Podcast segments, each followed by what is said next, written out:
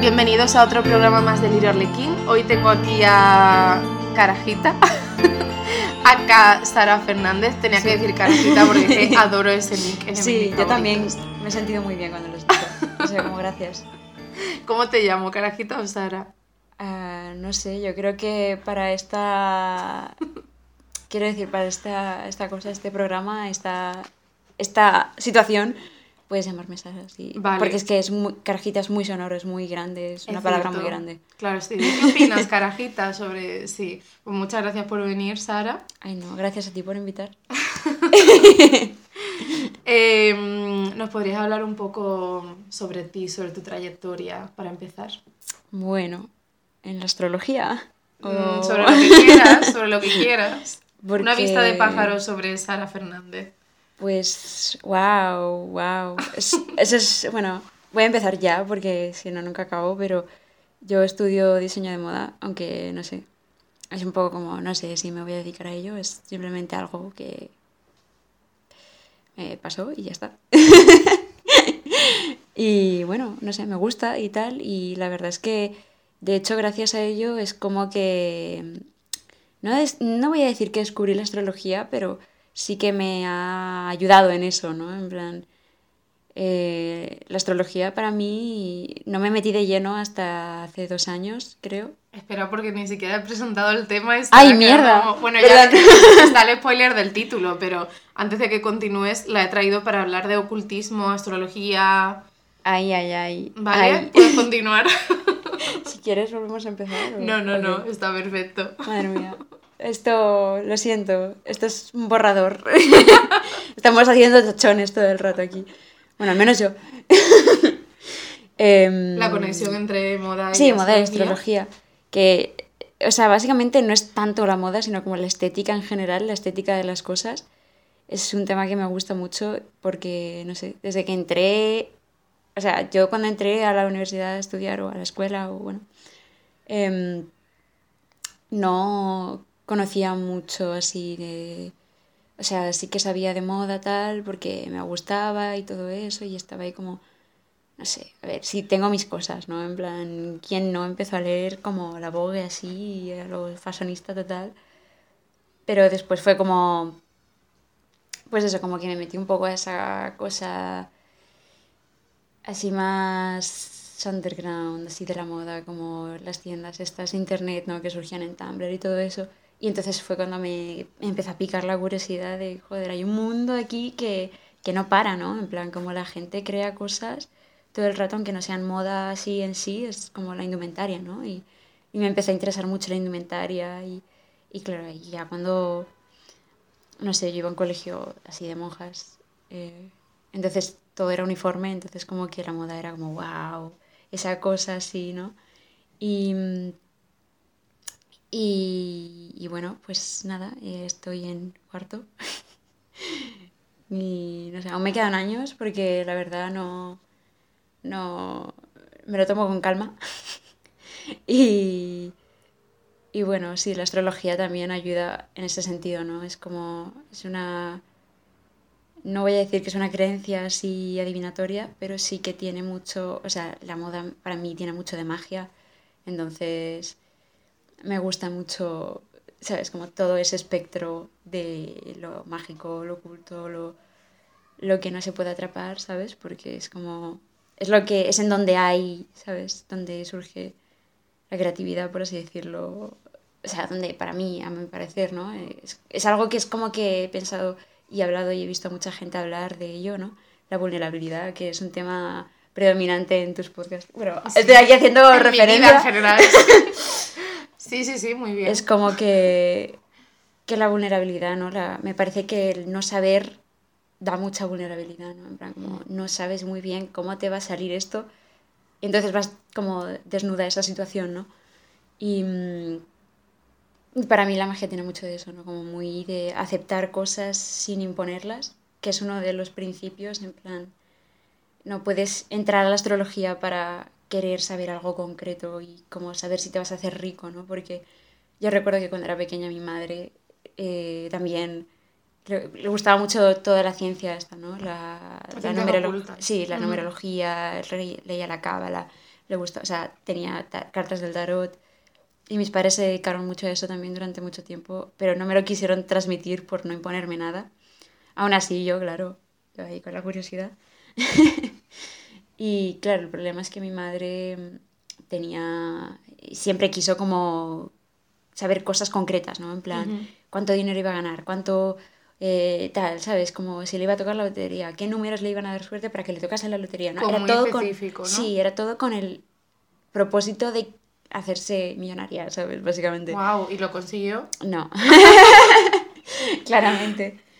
O sea, que lo que tú dices es que meterte en la ciencia, en el ocultismo, consiste un poco en la serendipia, ¿no? Sin buscar nada en concreto y de pronto encuentras algo. Mm, ¿Algo así? Sí, bueno, tiene parte de eso tiene parte de eso y otra parte de trabajo propio, como de introspección constructiva, me gusta decirlo así, mm. porque es como eh, tiene muchas cosas que ayudan a modificar los mecanismos de conducta, ¿sabes?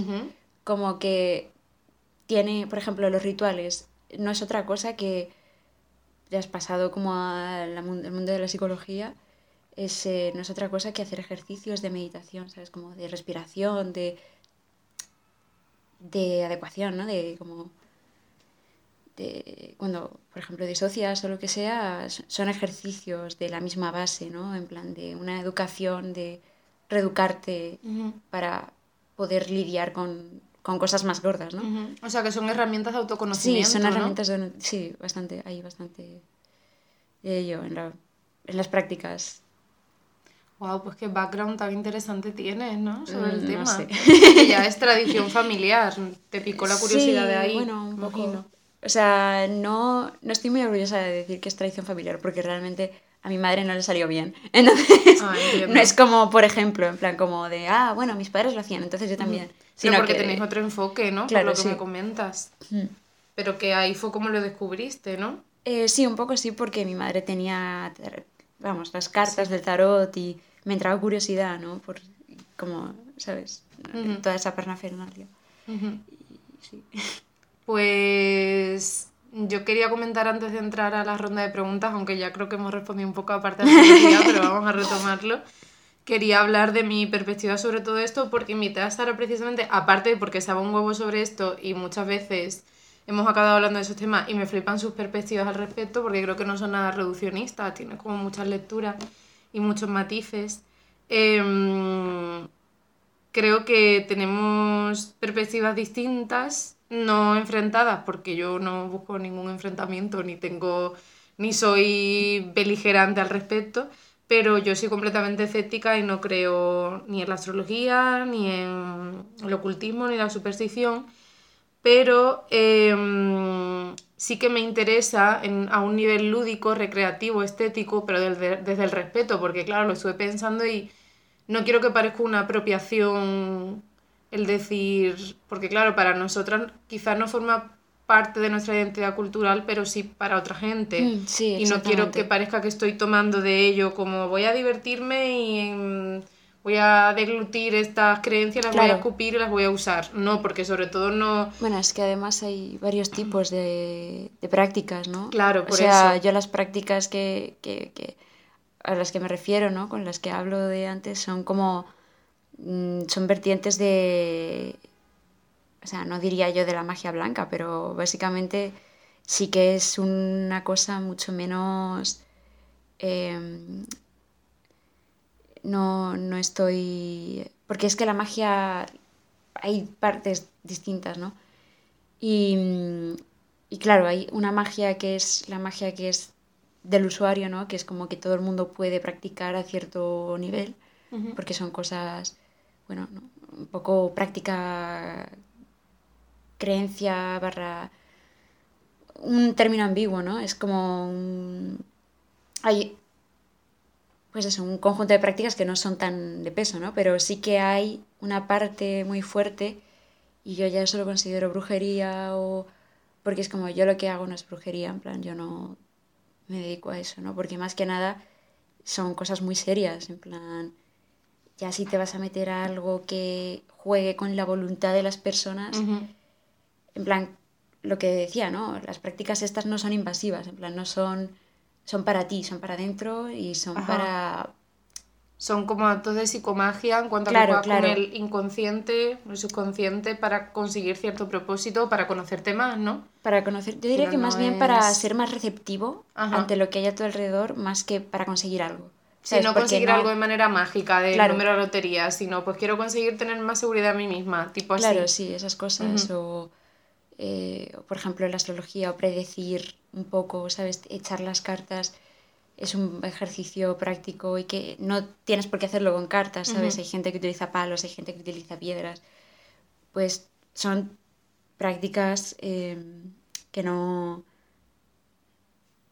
Que, que- que no tienen mucho nombre, ¿no? No tienen mucha galante y no son brujería no son, Ujú. entre, co- entre, es, entre comillas, magia, pero no es una cosa seria donde hay un clan y donde hay eh, tradición y donde es algo, ¿sabes? Porque ya cuando te metes, es que hay, hay, yo lo llamo así y es como hay, hay cosas serias y hay cosas menos serias, ¿no? Plan, Ajá. Bueno, luego vamos a hablar de magia barra brujería, así claro, que ese tema sí que es... de manera pesada. Bueno, eh, por esto que comentaba antes, mi perspectiva es súper externa, o sea, yo no tengo ni idea de estos temas y mi acercamiento es como desde la humildad a las ideas y no pretende ser nada de esto divulgativo, aunque Sara está comentando cosas muy interesantes que creo que sí que pueden serla, pero quería comentar esto. En cualquier caso, creo que mm, el ocultismo es parte de nuestra cultura, es interesante y enriquecedor conocerlo. Y además me he fijado que hay un resurgimiento de todos estos temas ahora en redes sociales. Hmm. ¿Tú a qué crees que se debe?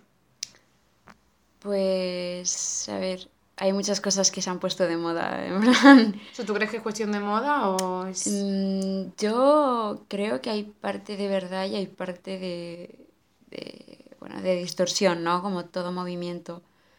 Porque sí que creo que la brujería parte de un lugar muy ah, anticapitalista y muy anti, anti, vamos, todo lo que es el comercio de las prácticas mágicas. Ujú. Y esto es algo que me decía mi madre, ¿no? Que las brujas de verdad no te, no te van a pedir dinero por algo, ¿sabes? Por una cosa de consulta. Es Ujú. como, pues tú puedes pagarlas por hechizos o por cosas, pero no, ¿sabes?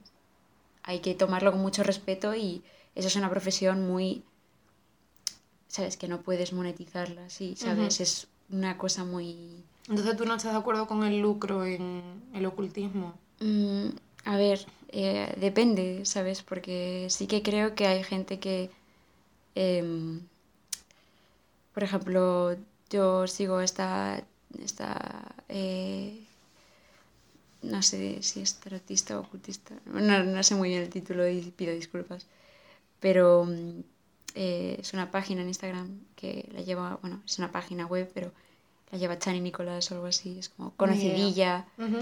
Un poco así, pues que estaba trendy y todo eso, pero, pero es como te da los reports como semanales de la astrología, en plan de movimientos de los planetas y cómo te van a afectar de forma súper específica. Crea, tiene una, una parte de divulgación y de educación en la astrología muy fuerte y muy completa, pero también a veces hace workshops, ¿sabes? Y entonces eso sí que lo cobra. Lo O cobra. las consultas así más serias, en plan bueno, no hace consultas, pero sabes, como que hace cajas personalizadas o lo que sea. Y eso sí que me parece como una actividad que se puede, no en el sentido de que tenga un pase, sino como que es ya más bien una donación, ¿sabes? Esta persona está ayudándote a, ¿sabes? Como como tener una inmersión en su mundo y bueno, tú colaboras con lo que puedes para, ¿sabes? Pero no creo, o sea, me parece un poco por ejemplo, lo que se veía por ahí en Sephora, el kit este de bruja, el famoso kit. No lo conozco. ¿Cómo iba eso? Pues que en Sephora se empezó a vender un kit de brujería y no sé qué. Y claro, el problema es que lo llamaron un kit de brujería y es como, bueno, no sé, entonces como que ¿Pero tenía algo que ver con brujería o eran productos de maquillaje Eh, eran y era un como sello estético? productos de maquillaje, como cosillas, en plan aceites esenciales y semillas para plantar y no sé qué. Y mira, no me parecía tan mal, pero también te digo que cuando llamas a las cosas brujería eh, es un problema, ¿no? Porque... Y encima te capitalizas con ello, ¿no? Quiero Mm. decir, Sephora no es la mujer que hace macarrones al lado, ¿no? Ya. Es como el Sephora... Sí, es muy problemático porque siempre se capitalizan. Bueno, esto no es que sea una lucha, ¿no? La brujería, pero me recuerda a cómo se capitaliza el feminismo, por ejemplo. Claro, ¿no? Y el además- capitalismo absorbe todas las modas, Sí. aunque vengan desde mm, sitios más underground y más. Y no solo eso, sino que son comunidades minoritarias, claro. claro. Es, eh, es el problema que decían mucho, ¿no? Que la brujería, por ejemplo, eh, la magia negra es como es la predominante en, en rollo, pues, comuni- no, no comunidades, sino como como tradicional, ¿sabes? Es la magia tradicional, la magia de, de familias, de mm, brujas, ¿no? Que, coño, que tienen tradición y que eso no es yo me convierto en bruja porque quiero, ¿no? Es como es, hay una cosa seria, ¿no? Y eso ya, pues es un tema peligroso, ¿no? Porque yo creo que el problema con Occidente es que se toma mucho las cosas. Y estoy hablando de Occidente así como esa cosa, ¿no? Pero quiero decir, de cuando te metes y capitalizas algo así, es como que no estás dándole la seriedad que tiene, Claro. ¿sabes? Y lo estás tratando un poco como un juego, ¿no? Claro, una identidad. claro, claro. realmente. Ya, supongo que no se aplica a todo, por supuesto. O sea, Hmm. la astrología, por ejemplo, no quizás no está tan atada, bueno, no lo sé, a ciertas identidades, pero Claro, no, la astrología es como que va un poco de por libre, entonces... Pero también hay bas- distintos tipos de astrología, ¿no? Está la astrología china, la astrología maya, la astrología em, azteca, creo que hay, no sé. Hay como Sí, muchas mucha cosas, sí, no sé, no, estoy, no soy una profesional en esto, obviamente, pero... al final van a aprender mogollón. al final sí que va a ser divulgativo. Pues volviendo a, mm, a una perspectiva más general, a mí me parece que, o sea, no sé si estarás de acuerdo conmigo en que en esto hay mucha carga de pensamiento mágico. Si es magia, pues hay pensamiento mágico.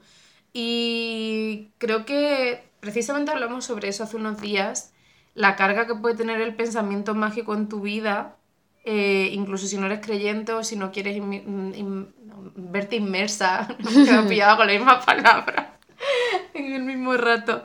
Eh, si no quieres verte inmersa en estas creencias, sí que de alguna forma puede ayudarte en tu vida, quizás si como enriquecer el plano de la fantasía de tu vida y quizás empezar a hacer ciertas conexiones entre cosas que Claro, aparentemente sí. no la tendrían. Y quizás una fantasía controlada. No es que yo piense Claro, de pronto sí. que el hecho de que tú hoy traigas una camiseta roja significa X cosa. No es que lo piense realmente, pero quizás pensarlo hace que viva de una manera más creativa, de alguna manera. Mm, no Creo que sé. puede ser liberador. Sí, creo que, a ver, también creo que hay un problema con que creo que se ha, se ha demonizado mucho la- el pensamiento mágico. En plan, como que hay la tontería mágica, ¿no? En plan, como porque que... se asocia con la irracionalidad y eso Claro, la irracionalidad sí. puede ser peligrosa, supongo que es por eso. Claro, claro. Y, y claro, como que se ha demonizado mucho eso y parece que ahora que solo puedes tenerlo todo súper definido y como saber lo que estás haciendo todo el rato y, y como ser súper racional en todo y como que todo lo que hagas tiene que tener una base científica y como que todo, todo tiene que estar ahí súper teorizado, no sé qué. Y yo creo que sí que por eso es liberador, ¿no? Porque es como que ya No es necesario que sea un control freak. Claro, exactamente. ¿no? Que ayuda, es lo que te decía, que es como que ayuda a, des- desconectar mucho de eso, de, de todo tiene que estar bajo control y todo Ujú. tienes que tenerlo medido y los resultados, o sea, es como, hay- es que hay un problema como, creo yo, con la culpabilidad, ¿no? Es como que luego al final te culpabilizas mucho si las cosas no salen como tú pensabas que iban a salir, o si has fallado, si no sé qué, es como tiendes a, bueno, a crearte culpa, ¿no? En plan, es que esto ha sido culpa mía, tal, no sé qué. Y hay parte de reflexión personal, en plan, ¿qué he podido hacer mejor? Pero también eso es lo que te da la brujería, ¿no? En plan, en el sentido de que tú estás mirando y dices, podría mejorar mi comunicación, ¿no? Podría... Igual este conflicto ha surgido por esto y te buscas un poco más la razón dentro y no tanto en lo he hecho mal porque esto es la guía que tenía yo puesta y la he fallado, ¿no? Es un poco como... Es un feedback positivo, diría yo. Interesante. Mm, nunca lo había relacionado con la culpabilidad, pero sí que vi una conexión en cuanto a la libertad. Mira que soy racional y escéptica, pero sí, es que creo que no que quizás eh, hay mucho reduccionismo en torno a estos temas y creo que son aplicables a muchos campos. Claro, sí, sí, totalmente. Mm, yo generé la conexión de cuando estudié arte dramático, en los primeros cursos había mucho de, de, de juego. Lo que más te enseñaba es que, bueno, la clave del teatro es el juego. Mm. Entonces tenías que abandonarte, dejarte fluir a muchos ejercicios que te proponían y tú no acabas de entender para qué eran esos ejercicios. Mm. No eran ejercicios técnicos, ¿vale? Estamos hablando de, de juego. Y yo con, con- creo que tuve un bloqueo por el- la racionalidad y el escepticismo y no era capaz de abandonarme a ello. Y yo veía que otros sí podían hacerlo y que eso los liberaba y los hacía ser más ellos mismos. Y sí que vi que había cierta conexión con todos estos temas porque también creo que está relacionado con la fe, no la fe religiosa, sino La fe ya en ti mismo. el control y la fe pueden ser incluso antagónicos a veces. Sí, sí. Entonces, bueno, yo creo que es que aquí es clave cómo te tomas esta herramienta, que, que extraigas lo que te es útil, Sí. pero creo que también puede ser súper peligroso. Supongo que estás de Mm. acuerdo conmigo en que, porque claro, a mí me surge la duda. Bueno, estoy spoileando porque al final no estamos teniendo demasiada estructura, pero no pasa nada. ¿Ves? Tengo que dejar un poco de lado el ser control freak. Sí, ¿no? Está saliendo algo Eh, interesante. eh, puede ser muy liberador, puede ayudar, pero también si supeditas tus decisiones vitales a artes adivinatorias, creo que puede ser muy limitante y muy peligroso. ¿no? Claro, en un es sentido que- como más tradicional de, pues me ha Sí. salido en el tarot que no tome esta decisión y yo voy y no la tomo, aunque me apetezca hacerlo. Ya, es que creo que dentro de la creencia en la astrología, creo que se tiene que tomar en cuenta que no es una ciencia cierta, ¿no? En plan, como que no es exacta y no es, no es una cosa que puedas atar, ¿sabes? Siempre hay un margen de error. Entonces siempre tienes que tener en cuenta que tienes que, que tener, yo diría como fe en ti, en el sentido de que suena muy cursi, pero en el sentido de que es como, no sé, no, no tanto em, como tener, apoyarte con todo, en, con todo tu ser en una cosa súper, que ya sabes que es súper volátil, ¿sabes? Que no es algo que digas, bueno, pues me he preparado esto y, ¿sabes? Tampoco está bien como dejarlo todo al azar, ¿no? Pero, mm, pero precisamente por eso yo creo que es como que eso es algo que se aleja de, de una creencia, ¿no? En plan, creo que es algo que, que ya estás no creyendo conscientemente, sino como asumiéndolo como verdad, ¿sabes? Ujú. Es una estás ya como esto es un definitivo, esto es un blanco o es un negro, ¿sabes? No hay como una amalgama de grises Sí. si ya te pones a ese mm, a esa O sea, que crees que sí que es peligroso eso, ¿no? Con Sí, verte sí, tan condicionada por, por este tipo de creencias. O sea, que si lo usamos bien puede ser terapéutico. Claro, sí. Realmente. Es que el poder, el poder, esto es ya como una cosa cliché, ¿no? Pero creo que todo el mundo tiene mucho poder y lo que pasa es que tienes que aprender a utilizarlo para que te vaya bien y que no hagas daño a los demás, ¿no? En plan, como que todo el mundo tiene, em, pues eso, y hay formas distintas de controlarlo, ¿no? Y formas distintas de, de lidiar con esa, ese poder y, no sé. Pues sobre este tema quería hablar un poco de la profecía autocumplida eh, en cuanto a que mm, desde las do- los dos puntos de vista. O sea, si tú ves tu horóscopo, porque yo incluso siento que a mí de alguna manera, te lo comenté hace tiempo, aunque no sea creyente, me puede influir. Imagínate que leo, por algún casual, leo el horóscopo de este mes. Y me dice, pues vas a tener un mes estupendo. Y entonces al final se produce una profecía, profecía autocumplida porque yo digo, pues voy a, bueno, no, no en mi caso, de manera general, voy a tener un mes estupendo, por tanto, me voy a esforzar y al final acaba siendo un mes estupendo porque yo me he esforzado teniendo esa muleta. Pero si hago lo contrario y vas a tener un mes de mierda y no me esfuerzo, también es una profecía autocumplida. Pero estaríamos cayendo en lo mismo de antes, en poner toda la carne en el asador Claro, sí. en el- a una carta, ponerlo Claro, todo sí. en una carta. Pero me consta que hay gente que hace ese tipo de cosas y Hmm. yo creo que es una aproximación muy naif también a la astrología Mm, Yo diría que también como, sí, en plan, pero no como lo culpabilizando a la gente, sino como No, claro. en el sentido de que sí que cuando tú te metes a leer los horóscopos suele ser como, ah, tal, no sé qué, como todo es como bastante absoluto, Ajá. de alguna forma, y creo que no es tanto así, y por eso como que estaría bien no, no quiero decir cómo salirse del, del horóscopo del periódico, pero, ¿sabes? Como intentar buscar una fuente, ¿sabes? Saber quién escribe eso, ¿sabes? Tomarlo Claro. en serio porque es como... Sí, sabes que en muchos casos en los periódicos Sí, escribe alguien de que no manera sabe mucho. aleatoria. Exactamente. Pero si eso, aun siendo tú consciente de que es aleatorio, te puede servir para inspirarte como una frase motivacional y seguir adelante. Sí, también, o sea, quiero sea decir, tampoco es malo. de alguna forma, Exactamente, claro, tampoco es malo. Y es algo que se practica mucho, de hecho, en las afirmaciones positivas y como los sigilos. En plan, es algo, son como amule es como una cosa visual. Ya esto es más de la Wicca, pero es como tú te creas un emblema que te representa un sentimiento, te representa una, lo llaman energías, pero que te representa una energía, pero que básicamente es algo, un refuerzo positivo, ¿no? Visual.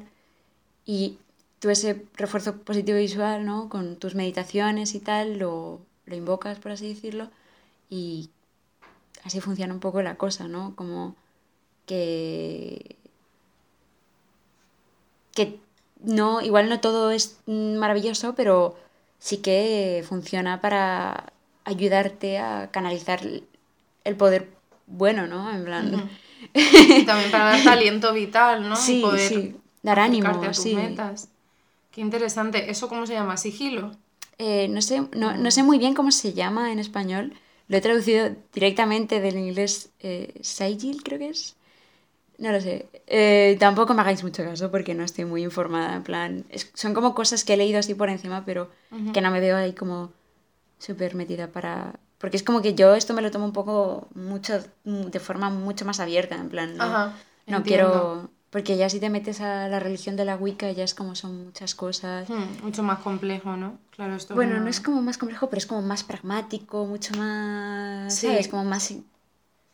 Tiene su propia imaginario, su propia... Sí, por eso que nos estamos centrando Claro. como en generalizar, no estamos ahondando Claro, en nada exactamente. A mí lo que me gusta son las piedritas, Las runas. Sí, no, no, no específicamente runas, pero, ¿sabes? Como esa cosa de coger cualquier cosa y transmitirle cariño, ¿sabes? Ajá, Como... Pero has dicho piedritas, ¿no? Sí, pero no, no tienen por qué ser como piedras de runas, sino Ah, como... vale, no, minerales y... Claro, Te pregunto desde el más cualquier absoluto cosa, plan, como objetos, los objetos Ajá. en general. O sea, es como que hay mucha magia en los objetos, ¿no? Entonces, como que también es una forma de magia, ¿no? El- la colección de objetos y cómo, cómo, cómo interactúas con ellos y, y a veces cuando regalas objetos, de hecho.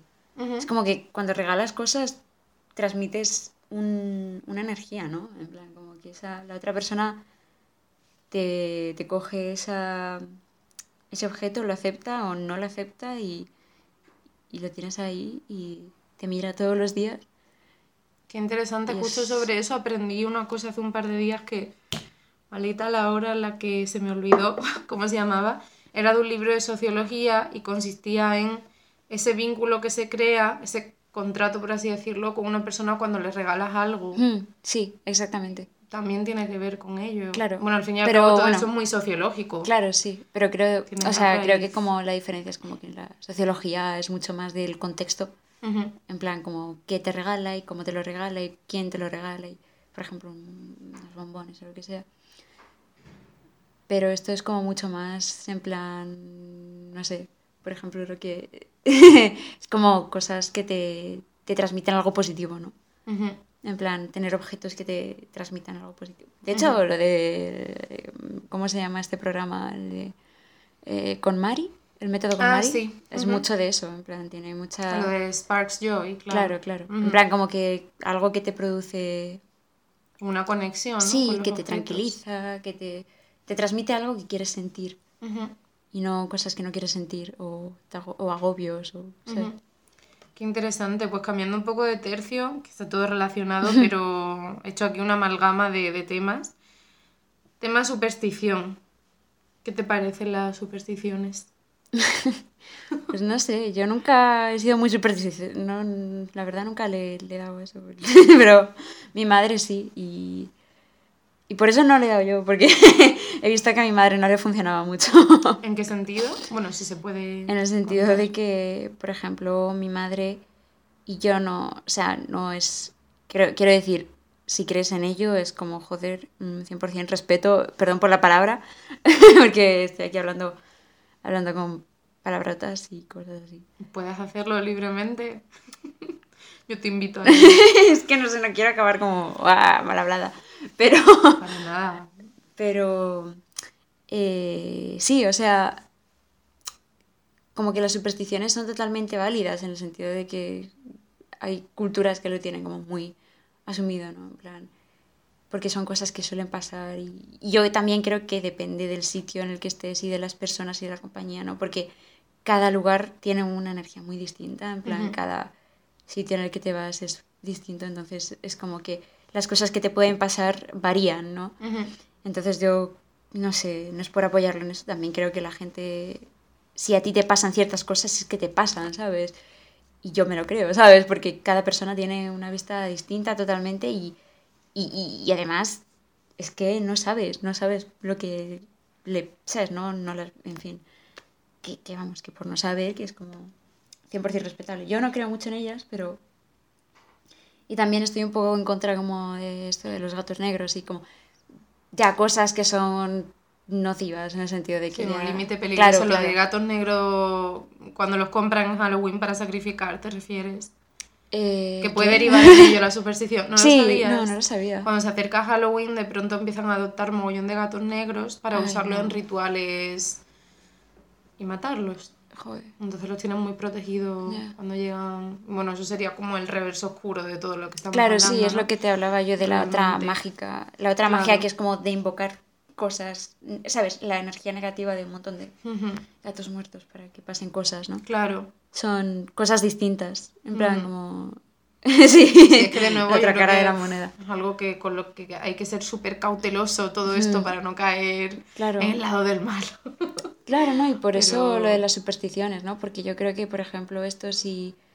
Eh, eh, son supersticiones específicas de tal y no son, ¿sabes? Como basadas en... Porque también es que hay... Es que es un tema muy complicado. Y, sí, hombre, claro. Y cuando me, si me pongo a hablar de energías, esto se va a derivar en una cosa... en una cosa... Bueno, yo voy a dar aquí como la nota, yo que no tengo ni idea de esto, como mi perspectiva más no es que la tuya sea irracional, iba a decir racional, iba a sonar horriblemente mal, desinformada, ¿vale? La mía. A ver, no, que yo eh, también soy una desinformada, ¿eh? Yo todo esto... Pero muchísimo menos que por supuesto.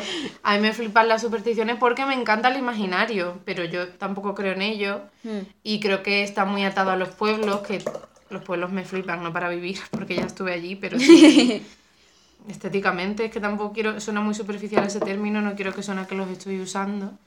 pero me parece como la superstición de los pueblos como ese vivir entre la bruma y la fantasía, como de me recuerda a los libros de Adelaida García Morales, que es un poco esa la atmósfera que tienen. Mm. Y aparte me flipa también desde un punto de vista sociológico que las supersticiones suelen venir de accidentes que han sucedido en el pasado y utilizamos el más allá como eh, baza para que la gente no vuelva a cometer esos accidentes. Es decir, si yo te digo, Sara, no vuelvas a pasar por una escalera porque se te puede caer encima y puedes tener un accidente, y tú me dirás, me la pela. Pero si te digo, es mala suerte, lo vinculo con el más allá, quizás ahí sí que me hagas caso.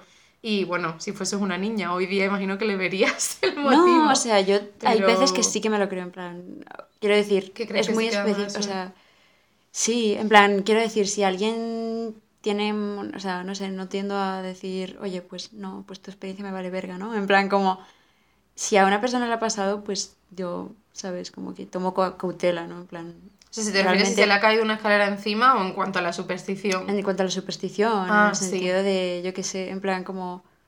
Porque hay cosas, hay cosas de las que yo no sé, ¿no? Entonces... Sí. Es como cuando te vas a acercar y alguien te dice, oye, o que a mí me ha pasado esto, ¿sabes? O... A ver, yo creo, ¿eh? No es que sea algo súper total, pero es algo estudiado. Creo que no es una teoría mía, que las supersticiones provienen de ahí. Y a mí me recuerda al, al, a los cuentos de hada, porque ambos son por transmisión oral, madre mía, no sé hablar, transmisión oral, y tienen el, el mismo propósito, que es alertar de un peligro y crear una fábula en torno a eso, solo que la superstición está mucho menos fabricado. Hmm. Pero me resulta interesantísimo. Sí, Y sí. tú no me dices que no crees en las supersticiones, pero ¿alguna vez has creído, tienes alguna así que puedas referenciar? Eh, sí, mi madre siempre decía, no dejes el bolso en el suelo porque se va el dinero. Ah, pues entiendo por qué soy pobre ahora. Y no Y sé, yo creo que tiene sentido porque en realidad es como tratar el objeto del bolso con el valor que tiene, ¿no? Porque es como en el bolso hay dinero y si tratas el recipiente del dinero de mala forma, pues obviamente no vas a tratar con respeto lo que hay dentro, ¿no? Ajá, qué interesante. Entonces es como que me parecía una cosa súper... Y hay cosas que, que sí que eso yo me lo creía. Qué curioso. Yo ya te digo que no creo, pero de pequeña mi madre es supersticiosa. Y de pequeña me transmitió... me- ¿Qué me está pasando hoy? Me estoy ofuscando mogollón. corta, corta. No, porque no edito nada. Pero recuerdo unas cuantas. eh, por ejemplo, había un pueblo cercano al mío, no sé si era Vejer o Alcalá, en la provincia de Cádiz, donde decían que había brujas. Entonces, cuando ibas allí, cuando viajabas allí, tenías que ponerte las bragas al revés para evitar males de ojo. Y eso me parece algo exquisito. Pues sí, pues sí, la verdad, yo también lo haría. En plan, yo, Yo no me la juego. haberlo hecho nunca, pero me gustaría hacerlo hoy día como, Sí. como un... Como un... Joder, no me Una práctica, sí, una ofrenda. Una ofrenda, gracias. Estoy haciendo Sí. así con las manos. Una ofrenda a mi infancia, me parece. Sí. Por los actos mágicos que te decía cotidianos que quizá pueden dotar a tu vida de un plano de Claro, sí, fantasía. totalmente. Es que creo que hay como mucha cultura del respeto a los objetos con Ujú. estas creencias, ¿no? Que es como que uno se piensa que, que, bueno, que solo pueden tener... Como que solo las cosas importantes son las cosas ahí como súper oficiales y Ujú. súper... Canon. ¿sabes?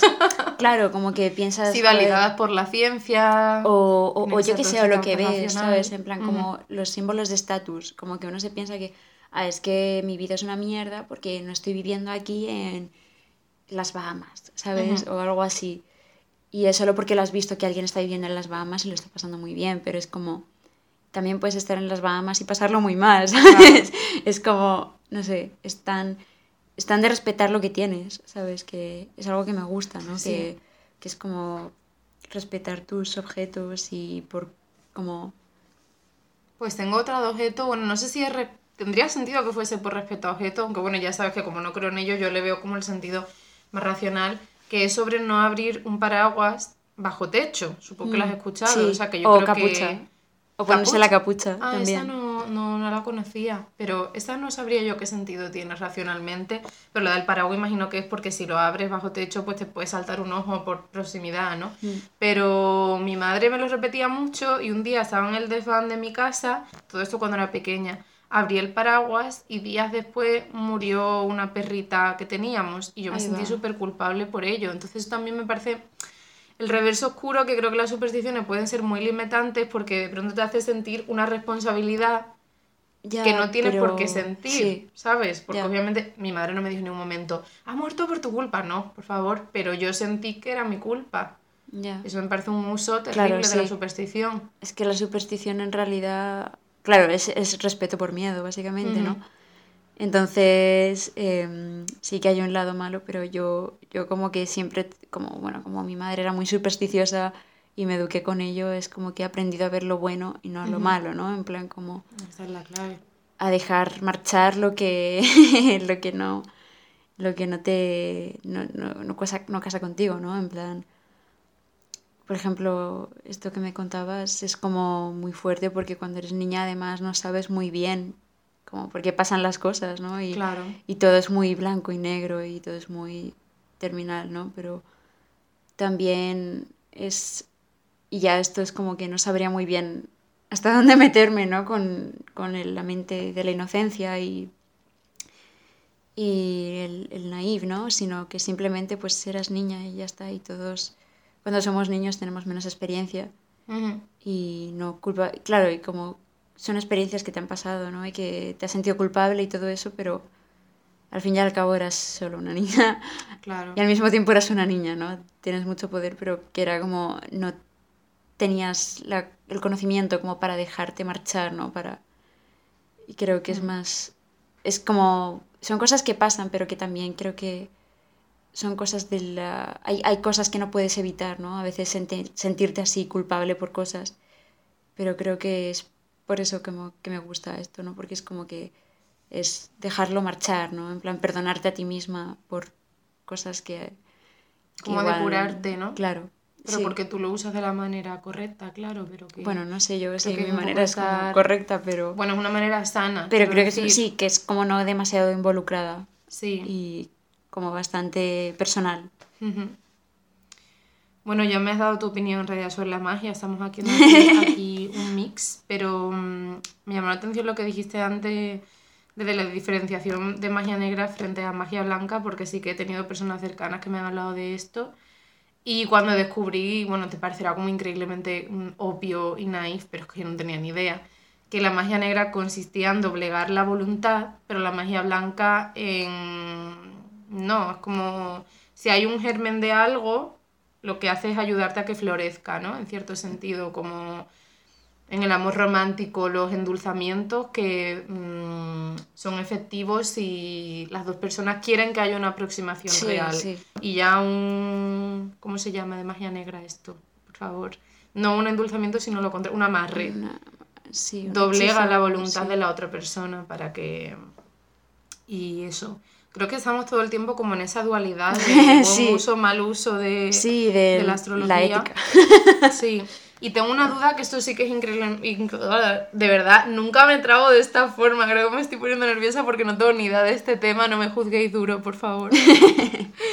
Eh, esto es una pregunta mega naif, pero se me ocurrió el Pero otro tía, día. no te ¿vale? disculpes porque yo tampoco tengo ni idea. O sea, yo, la verdad, Bueno, si hay alguien que sabe más de astrología escuchando esto, se va a quedar como, esta chica, plan, Sí, esta pero chica... lo mío es como una visión mega externa de a lo mejor estoy diciendo un montón de tonterías. Tú estás Nada, informada, tía, ¿sabes? es, es, es- Pues- creo que es normal, ¿no? En plan, como, quiero decir, es como yo tampoco, nunca vas a saber todo de esto, ¿no? Ya, obviamente, es siempre, siempre aproximaciones, a menos que seas Pues- brujo del clan de, yo qué sé, ¿sabes? No y vas... de su tipo de magia. en Claro, claro, exactamente. Eh, mi pregunta, Naif, era: si tú crees en la magia a pie juntillas de una forma más tradicional, más clásica, no como de esta forma tan vinculada al autoconocimiento como tú me comentas, ¿vale? Más, más clásica, de pues te hago tal hechizo, no de Harry Potter, por supuesto, estamos hablando de ficción, de, sino de te hago tal hechizo y sucede X, de causa-efecto, magia de, de causa-efecto como tal. ¿Cómo sabes tú en qué momento tu voluntad te pertenece y en cuáles no? Porque si tú crees en ello y yo te he hecho, te hago un amarre para que te enamores de mí, ¿cómo sabes que es por tu voluntad y, o fruto de un hechizo? Pues yo creo que porque cuando es por tu voluntad no te sientes mal, ¿sabes? Mm, Cuando, Interesante. cuando yo creo que, y me ha pasado, es que es como que me he sentido hechizada por personas y, y sí que es una diferencia brutal, porque cuando alguien te gusta de forma normal y tranquila y por voluntad, pues eres capaz de dejar a esa persona hacer lo que quieras. Es una admiración, es una admiración y es una admiración pacífica y yo creo que es muy como muy de, bueno, pues si me habla bien, pero si no también, ¿no? En plan, como que a mí esta persona me gusta y, y ya está. Y no pasa nada. Y no te obsesionas, no tienes como pensamientos obsesivos con esa persona. No hay un, un querer forzarla a nada, no hay un... No hay un, un, un ímpetu por atarla, ¿sabes? No hay una cosa ahí que te agarre a, a decir, oye, pues quiero como tener una relación con esta persona súper a full, no sé qué, 100% ya. O, ¿sabes? Es como... No quieres forzar a la persona, básicamente. Entonces es como simplemente una conexión muy bonita y muy amena y en la que hay o sea, se comparten cosas, a veces hay eh, peleas, pero no es algo obsesivo, ¿sabes? No te sientes mal. No hay toxicidad, ¿no? Claro, no es algo que sientas que esta persona es que si no la conquistas es que no vales nada, ¿sabes? Es como mucho... O sea, porque yo sí que me he sentido hechizada y es como... Es horrible en el sentido de que tienes ansiedad todo el rato porque no sabes cuándo te vas a encontrar a esa persona, crees que siempre te la vas a encontrar y sabes que, que no te vas a saber enfrentar a esa persona si te la encuentras. Eh, no puedes parar de pensar en esa persona todo el rato, pero todo el rato te la aparecen sueños. Em, pero sientes de verdad, o sea, no, más allá de que sea algo tóxico, sientes que de verdad estás hechizada, como que te han hecho un amarre o... Sí, totalmente. O sea, ¿tú crees que te lo han hecho alguna vez en tu vida? Sí. Y creo que a veces la gente no es consciente de lo que hace, ¿sabes? En plan de que tienen ese poder y te han hechizado, te han, por así decirlo, te han hechizado, te han, o tienen ese, ¿sabes? Es generalmente gente que no sabe muy bien que tiene mucho poder y que, como, no porque yo sepa controlar mi poder, sino porque es como que me he dado cuenta de que yo también lo hago, ¿sabes? Entonces me he dado cuenta de que a mí también me pasa mucho y, y creo que es es parte de... Es como, joder, es muy fuerte que, que, que te pasen esas cosas, ¿no? Porque realmente creo que es importante decir que, bueno, la otra persona tampoco tiene mucha culpa de lo que ha pasado, ¿sabes? O sea, que no es que te haya hecho un hechizo a propósito. Claro, claro. Es que eh, como tiene cuestión de energía, supongo, ¿no? Es como que tiene... Qué curioso, esto, está todo muy abierto, estos sí. Es que muy intangible. Claro, claro, es todo muy. Se te escapa siempre, pero es, es un poco lo que hay, ¿no? Como siempre tienes que intentar buscar. Es que es autoconocimiento. Nunca vas a saber quién eres, ¿no? Siempre estás buscando quién eres en cada momento. Pues dentro de todo esto de rituales, hechizos, dentro de mi escepticismo, ¿vale? Tuve una experiencia que, bueno, conecta con el plano que te decía antes. Yo no creo en eso a pie juntillas, ni muchísimo menos, porque mis creencias chocan con ello pero sí me gusta darle esa dimensión a la vida de, de, fantasía. Hace muchos años, cuando tenía 13, fui a Cuba con mi madre y nos quedamos en casa de una familia cubana, que por cierto quería comentar, a ver, mi padre biológico es cubano, pero no quiero decirlo como yo soy cubana porque no me han educado, mi padre biológico eh, desapareció cuando yo no desapareció como que tuviese un accidente, sino que no estuvo en mi vida hmm. desde que yo era pequeña o sea, que no lo digo como esto no es apropiación cultural, pero quería explicar un poco por qué estaba allí. Em, nos quedamos en casa de una familia cubana y tenían un altar santero en su, en su salón. Y resulta que en esa época fue cuando yo tuve el pico de anorexia más fuerte. Entonces me alimentaba sobre todo a base de frutas. Y sin que nadie me viese, yo iba robando frutas del altar de santería. Y un día, no sé si me pillaron o lo confesé, seguramente lo confesaría yo. Y me dijeron, ah, no pasa absolutamente nada, si esto te va a venir genial. Y cuando volví de ese viaje de Cuba, la anorexia empezó a remitir. A ver, la anorexia nunca se va del todo, pero tienes picos, no es para nada como yo estoy ahora, como estaba con 13 años. Entonces, en esa fantasía me gustaba pensar, porque ellos me lo dijeron, que tenía una vinculación al altar santero y haberme comido las frutas, y me parece bello Mm. pensar que puede tener cierta trascendencia de alguna manera, aunque en mi interior no lo piense de verdad, pues me parece bello esa práctica. Sí. Así que... Es que además la ofrenda parte mucho del amor, ¿sabes? De querer dar amor sin nada a cambio. Entonces cuando tú ofreces algo, no esperas nada a cambio, ¿no? Bueno, o en el caso de la santería sí ofreces protección, ¿no? Pero esa protección se materializa de muchas formas, ¿no? Y yo creo que una de ellas, de hecho, fue como protegerte a ti, Básicamente, tú estabas cogiendo eso intuitivamente, sin que tú supieses muy bien, pero lo cogías y, ¿sabes? Es como el amor que pusieron las personas, te lo estabas comiendo y... Es bonito pensar así, plantearlo de esa forma, me parece precioso. Pues tema que veo yo un poquito espinoso, si de nuevo te vas hacia el lado oscuro. ¿Qué opinas del karma? ¿Eres creyente en el karma? Pues la verdad es que no mucho. el karma, o sea, yo creo en que sí que hay acciones, ¿no? Que, que, bueno.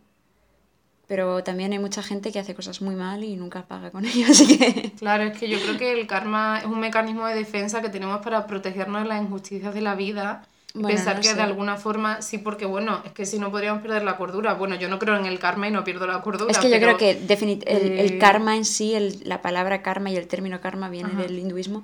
Entonces es como yo creo que es una práctica del hinduismo. Entonces, claro, yo lo hablo como extrapolándolo, o sea, como quitándolo de su de la cultura popular. a Occidente, claro, a, la cultura popular. O sea, para reducirlo a, Vamos, que sí. al mínimo. Gente que, sí. piensa que tus acciones, claro, tus acciones tienen consecuencia en algún tipo de energía que suma o resta. Y que si haces malas acciones, vas a pagarlo. Por eso te digo que eso me parece un mecanismo de defensa, es no querer aceptar. Bueno, parece que estoy aquí yendo en contra de eso, yo lo respeto, pero no querer aceptar que la vida puede ser injusta. Mm, Sí, para es protegerte que en cierto sentido. yo por eso te digo que no creo mucho en eso, pero porque tampoco, porque no, no me identifico con el hinduismo, ¿no? No me identifico con una raíz religiosa, en plan, porque la religión al final te lleva un poco como a esa cosa de el dogma, ¿no? En plan, Ujú. si esto no ha funcionado es porque he hecho algo mal y ya, es lo que decíamos antes de la culpabilidad, ¿no? En plan, yo prefiero trabajar en otra... Comprendo. otra. Nunca había pensado que tuviese, o sea, sí que lo sabía que tenía raíz en el hinduismo, pero es eso, yo creo que ya se ha extraído y se ha popularizado y ya no tiene esa vinculación. Pero mm, también pensé en el reverso oscuro, es decir, si tú piensas que por hacer malos actos eso se te va a devolver, cuando tú hagas un mal acto, quizás puedes pensar que eso es que se te está, o sea, cuando te sucede algo malo, perdón, puedes pensar que eso es que se te está devolviendo Algo por algo que, que- tú has hecho sí. mal, entonces te puede llevar a la culpabilidad también, ¿no? Claro, pero esto, sí, esto es dentro de lo que decíamos antes, ¿no? Creer que las cosas que no son mm, matemáticas calculadas son verdad, ¿sabes? Son Ujú. cier- son como creer que hay algo malo en lo en no saber la verdad abs- absoluta, ¿no? En plan, como en que haya un poco de ambigüedad. Es como Claro. es la polarización otra vez, ¿no? En plan, Pero también, es que claro, sí, de nuevo sería extraer lo que te resulta útil, pero si tú crees a pies juntillas en que eso, fun- es- eso mm, funciona así, ¿sabes? Hay una metodología detrás de alguna manera más racional, entonces no te puedes quedar solo con lo bueno, ¿no? No, voy a hacer buenos actos para que se me recompense, cosa que también es muy turbia claro. por otra parte muy cristiana. Entonces no puedes ignorar cuando a ti te toque mierda y reflexionar sobre por qué te toca mierda. Creo que es muy difícil ahí quedarte solo con la luz, sin considerar la sombra. Sí, o sea, como que entiendo lo que quieres decir, pero es como, yo creo que eso es algo tan personal, ¿sabes? Sí, claro, de cada persona, en plan de curiosidad. cómo exploran la oscuridad y todo eso, porque es inevitable. En plan, la oscuridad es inevitable, pero...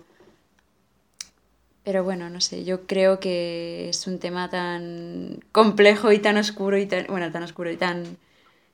Oscuro en cuanto a complejidad, no en Sí, cuanto a... profundo, plan, sí. que es como... Que vamos, que nos quedan como No pasa nada, está todo controlado siempre, pero que no vamos a entrar. Claro, que es como Todo esto de nuevo es vista de pájaro como tu trayectoria. Hmm. O sea, que- como todo lo que hago. Todo es vista de pájaro. no porque ojalá pudiésemos ahondar más, pero Claro, sí, pero es que... no hay tiempo. Sí. Pues para terminar te quería preguntar por conspiraciones, porque yo no tengo ni idea, pero siempre escucho a Sara hablar con mucha pasión sobre ello. Y yo lo único que sé, bueno, sé algunas cosillas sueltas, pero no me atraen mucho, pero a mí lo que más me gusta es lo más petardo y lo más pop, por lo referente Sí. a desapariciones de famosos, o los dobles de los famosos, como que Avril Lavigne murió y fue sustituida por otra Sí. persona, o que Elvis en realidad está por ahí tomando caipiriñas o criando cabras o movidas así, pero no sé nada más jugosillo. ¿Cuál es tu favorita? Mi favorita, y esto lo he estado pensando mucho tiempo, es la de que eh, Miley Cyrus está invocando a Krampus. ¿What? bueno, ya ahí me has convencido. Cuéntamelo todo, por favor. Krampus es un demonio que también existe en, bueno, en más culturas, ¿no? Pero es un demonio que saca la lengua. y es el demonio... Roba niños y los castiga. Claro, sí. Y entonces... Tiene origen alemán, ¿no? Creo. Sí, creo que... Bueno, no lo sé. O sea, me vi esa conspiración como hace dos años y no volví a encontrar el vídeo nunca jamás. Ah, qué pena. Y fue, no sé, una pérdida lamentable, pero... Pero sí, no, me hacía mucha gracia como, como ponía a Miley Cyrus y a Krampus al lado y cómo iba como conectando, porque sacaba la lengua, ¿no? Y como la simbología de sacar la Ah, lengua. vale, ya comprendo. Claro, Vale. sí. ¿Y cuál era la finalidad de Miley Cyrus? Pues, eh, a ver, no sé. Estaba como diciendo ahí que estaba incitando a los niños como a, a, a tener comportamientos ahí súper... Libidinosos. Bueno, Sí. No sé, al final las conspiraciones acaban, acaban... acaban Acaban siempre en los. Illuminati. Acaban en los Illuminati y como que los Illuminati es como ya en plan, bueno, es que todo está mal, las feministas están mal, esto está mal. ¿En serio? Sí, sí. Plan, turbio, ¿no? El reverso oscuro. es un turbio, nuevo claro, de- porque al final creer en los Illuminati acaba siendo también otra creencia, ¿no? Acaba siendo, Ajá. pero como una cosa dogmática, en plan, esto, esto y esto. Porque claro, porque ya sabemos que los Illuminati existen, entonces ya todo lo demás que viene, ¿sabes? Como derivante. Entonces, no sé, me divierte mucho de, por otra parte, teorizar sobre esto sin llegar a los Illuminati, pero los Illuminati también me encanta como, te- como teoría, ¿sabes? También me, me, me flipan Ujú. los- las conspiraciones sobre Illuminati, pero también es como que llega un punto en el que también tergiversa y se vuelve radical y, y entonces ya empiezan con los social justice warriors en plan a ponerse en contra y no sé qué, unas movidas. ¡Wow! Sí, sí, sí. O sea, el tema da para rato. Ya veo. Illuminati. O sea que, wow. No sé, me ha dado la impresión de que la, la conclusión de todo esto, que no es que tenga que sacar conclusión siempre, pero lo tengo en la cabeza, es esa dualidad de esto, Mm, sí. todo esto puede ser una herramienta muy válida y muy liberadora, pero tienes que tener cuidado para no irte al lado oscuro y de pronto conectar los Illuminatis con el feminismo y en un mal sentido. Sí, claro. bueno, pero también es necesaria la dualidad, creo yo, ¿no? Siempre hay dualidad en todo. Claro, Sí, es pero como bueno, es- también necesitas bien- explorar el lado oscuro a veces. Sí, y- pero está bien tomar conciencia de ello Claro, y no de claro, pronto caer en el lado exactamente. oscuro sin saber que estás cayendo en el lado Exactamente, saber que estás cayéndote. y no- Entonces, Esa es la cosa. Estupendo. Pues muchas gracias, Sara. Carajita. Nada. Ahora puedo decir carajita y llenarme la boca con ello porque estamos en sí.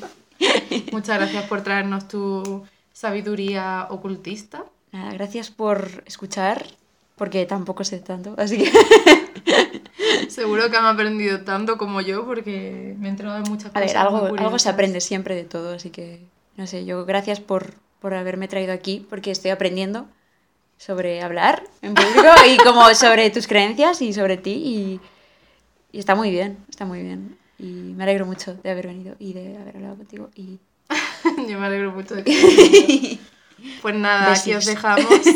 Besitos, corazón, corazón. Y que nada, espero que os haya sido útil. Adiós. chao.